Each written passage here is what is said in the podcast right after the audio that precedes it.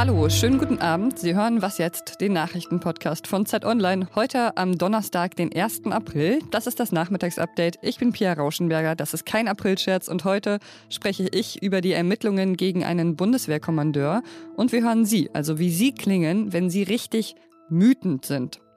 Der Redaktionsschluss für diesen Podcast ist 16 Uhr. Nach Ostern soll es dann losgehen mit den Corona-Impfungen in Arztpraxen. Das wird noch kein großer Schritt sein, aber ein wichtiger sagte Bundesgesundheitsminister Jens Spahn heute in Berlin dazu und hat dann nochmal erklärt, was der Sinn der Impfungen in den Hausarztpraxen ist. Indem wir mit dem Impfen in den Arztpraxen beginnen, etablieren wir Strukturen, die uns perspektivisch helfen, schneller und mehr zu impfen. Laut Spahn haben 35.000 Hausarztpraxen Impfdosen bestellt, insgesamt 1,4 Millionen Stück. Die Impfzentren sollen 2,25 Millionen Dosen bekommen. Also erstmals sollen dann die Hausärztinnen nur den Impfstoff von BioNTech Pfizer verimpfen, ab Mitte April dann auch den von AstraZeneca, später auch den von Johnson Johnson. Es gab aber noch viele Fragen dazu, ähm, zum Beispiel in welcher Reihenfolge die Hausärztinnen dann impfen würden. Andreas Gassen ist der Chef der Kassenärztlichen Bundesvereinigung und er sagte dazu, dass er davon ausgeht, dass die Hausärztinnen sich da an den Empfehlungen der STIKO, also der Ständigen Impfkommission, orientieren werden. Soldaten, die Munition entwenden und diese dann straffrei zurückgeben dürfen. So eine Sammelaktion soll es an einem Bundeswehrstandort in Kalf, also in Baden-Württemberg, gegeben haben. Und dafür verantwortlich war vermutlich der Kommandeur eines Spezialkräftekommandos des KSK, Markus Kreitmeier. Deshalb ermittelt die Staatsanwaltschaft Tübingen jetzt gegen ihn. Und meine Kollegin Christina Schmidt aus dem Investigativteam der Zeit ist Expertin für die Bundeswehr. Hi. Hallo. Was genau wird denn dem Kommandeur vorgeworfen? Also es geht zunächst erstmal um eine abgeschottete Eliteeinheit, in der es seit einigen Jahren immer wieder zu rechten Vorfällen kam, also so rechtsextremistische Musik, die gespielt wurde und Hitlergrüße und so. Und so begann es, dass man nachguckte, was ist dort eigentlich los. Irgendwann ähm, hat man dann festgestellt, dort in Kalf beim KSK, dass Munition abhandengekommen ist. Also die bei einer Inventur haben die Zahlen nicht übereingestimmt und da hat dann der äh, Kommandeur entschieden, dass es ja vielleicht das Einfachste sei, diese Munition wieder einzusammeln, indem man den Leuten verspricht, wer das abgibt, ähm, muss keine Strafe befürchten. Ähm, das hat man im Frühjahr 2020 gemacht. Und dann hat es eine ganze Weile gedauert, bis das äh, Verteidigungsministerium davon überhaupt Kenntnis erlangt hat. Dann hat man die Aktion abgebrochen, weil vielleicht doch einige merkten, dass das strafrechtlich nicht so richtig gut funktioniert. Und seit dieser Woche ist eben bekannt, dass tatsächlich auch eine Staatsanwaltschaft Ermittlungen aufgenommen hat, die in Tübingen. Ähm, und es geht letztendlich darum, zu überprüfen, ob hier Strafvereitlung stattgefunden hat. Also ob diese Sammelaktion dafür gesorgt hat, dass Straftaten vertuscht werden konnten, indem die Leute die Munition geklaut haben, eben sie einfach wieder zurückgelegt haben und jetzt ist alles gut. Okay, vielleicht um das nochmal ganz kurz zu erklären, warum ist das denn so problematisch? Ich meine, im Prinzip hat dieser Kommandeur ja dafür gesorgt, dass die Munition zurückkommt. Also das ist das Kommando Spezialkräfte ist eben eine Einheit, in der es immer wieder zu rechtsextremistischen Vorfällen kam und deswegen die Frage ist, was geht dort eigentlich vor sich? Es gibt beispielsweise einen Fall in Sachsen, da wurde gerade ein KSK-Soldat verurteilt, weil der ähm, zu Hause bei sich im Garten Munition, Waffen, Sprengstoff, das meiste davon aus Bundeswehrbeständen zu Hause vergraben hatte. Und anstatt dass der Kommandeur jetzt dafür sorgt, dass sowas aufgearbeitet wird, dass dort gefragt wird, was haben wir eigentlich für ein Problem mit Rechtsextremismus, wie können wir das zukünftig künftig unterbinden, hat er eben dafür gesorgt, dass solche Leute, wie beispielsweise dieser sächsische äh, KSK-Soldat, einfach mal vertuschen können, dass sie dieses Zeug geklaut hatten. Das KSK ist in einem Aufarbeitungs- und Reformprozess und diese Munitionssammelaktion hat eben dafür gesorgt, dass möglicherweise etliche Fälle von äh, Munitionsdiebstahl gar nicht geklärt werden können, warum die stattfanden, weil sich die Personen jetzt überhaupt nicht mehr dafür rechtfertigen müssen. Reicht denn diese Problematik noch übers KSK hinaus? Ich meine, diese Aktion, die Sammelaktion war ja schon länger bekannt, aber es wurde nichts unternommen und erst jetzt, als es dann Medienberichte gab, äh, wurden dann disziplinarrechtliche Befragungen eingeleitet. Also es scheint irgendwie so zu sein, als ob es nicht so besonders viel Aufklärungsinteresse in der Bundeswehr gibt.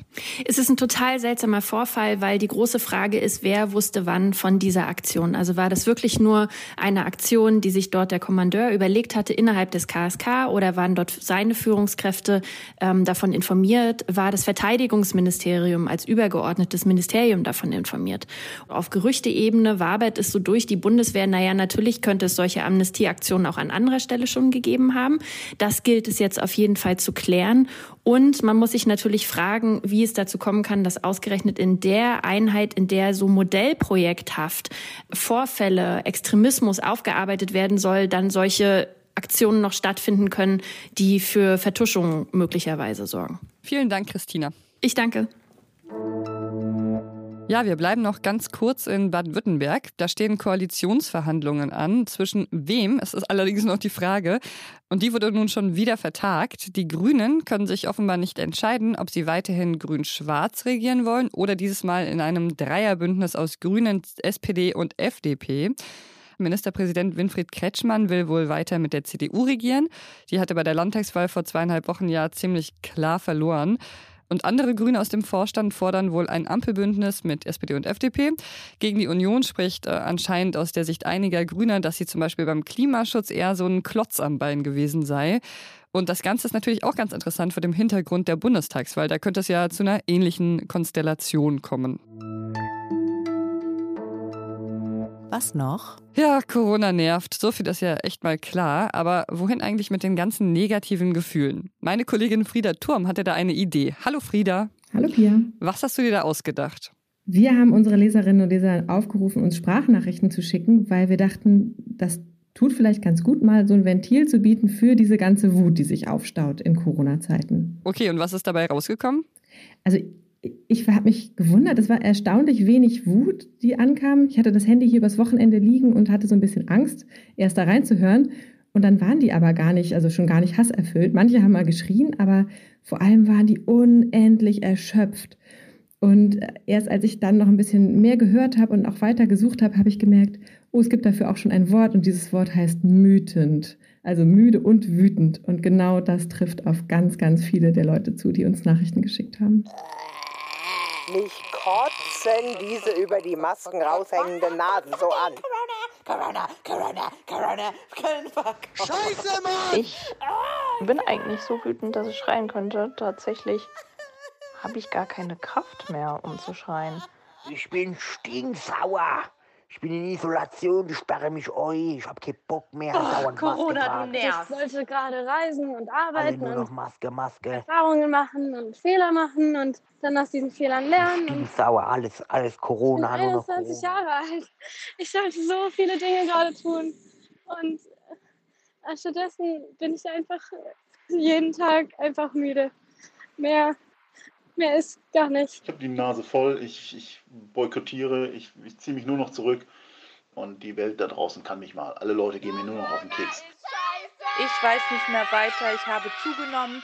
15 bis 20 Kilo in einem Jahr Corona. Dieser Zickzackkurs, der nirgendwo hinführt und nur Schaden anrichtet. Frust und Müdigkeit, wie lange das jetzt noch alles so gehen soll. Ich hasse Verzweiflung. So viele Pläne Ich habe irgendwie das Gefühl, gehabt und wieder abgesagt. mein Geist schrumpft. Dieses ganze Hin und Her der Regierung, das ist wirklich etwas, das macht einen echt wuschig. Ich möchte einfach nur wieder mit meiner Band proben. Blöde Corona! Dieses scheiß Corona! Ich habe einen guten Job, ich habe eine tolle Frau, ich habe eine tolle Wohnung, ich habe ein tolles Kind, ich habe genügend Geld, ich habe gute Klamotten. Das ist die perfekte Welle. Ich sehe halbwegs gut die aus. Bekämpfung tritt auf der Stelle. Aber ich bin erschöpft. Ich bin einfach erschöpft von allem. Und depressiv und latent aggressiv. Und zermürbt. Homeoffice, Homeoffice. Auf dem Bildschirm starren in der Kaffeepause. Homeoffice, Homeoffice. Schluss damit. Oh ja, Schluss mit Corona. Danke, Frieda, für diese tolle Idee. Danke. Und das war was jetzt für heute. Jetzt ist erstmal Ostern und Sie haben Zeit, alle Folgen nachzuhören, die Sie vielleicht verpasst haben. Zum Beispiel auch unsere Spezialfolgen, unsere beiden. Am Dienstagmorgen geht es dann hier weiter mit meinem Kollegen Ole Pflüger. Und wenn Sie uns in der Zwischenzeit schreiben mögen, dann freuen wir uns. wasjetzt.zeit.de ist unsere E-Mail-Adresse. Ich wünsche Ihnen schöne Feiertage und wenn Sie sich mütend fühlen, dann wissen Sie ja jetzt, Sie sind nicht alleine. Ich bin Pia Rauschenberger. Machen Sie es gut.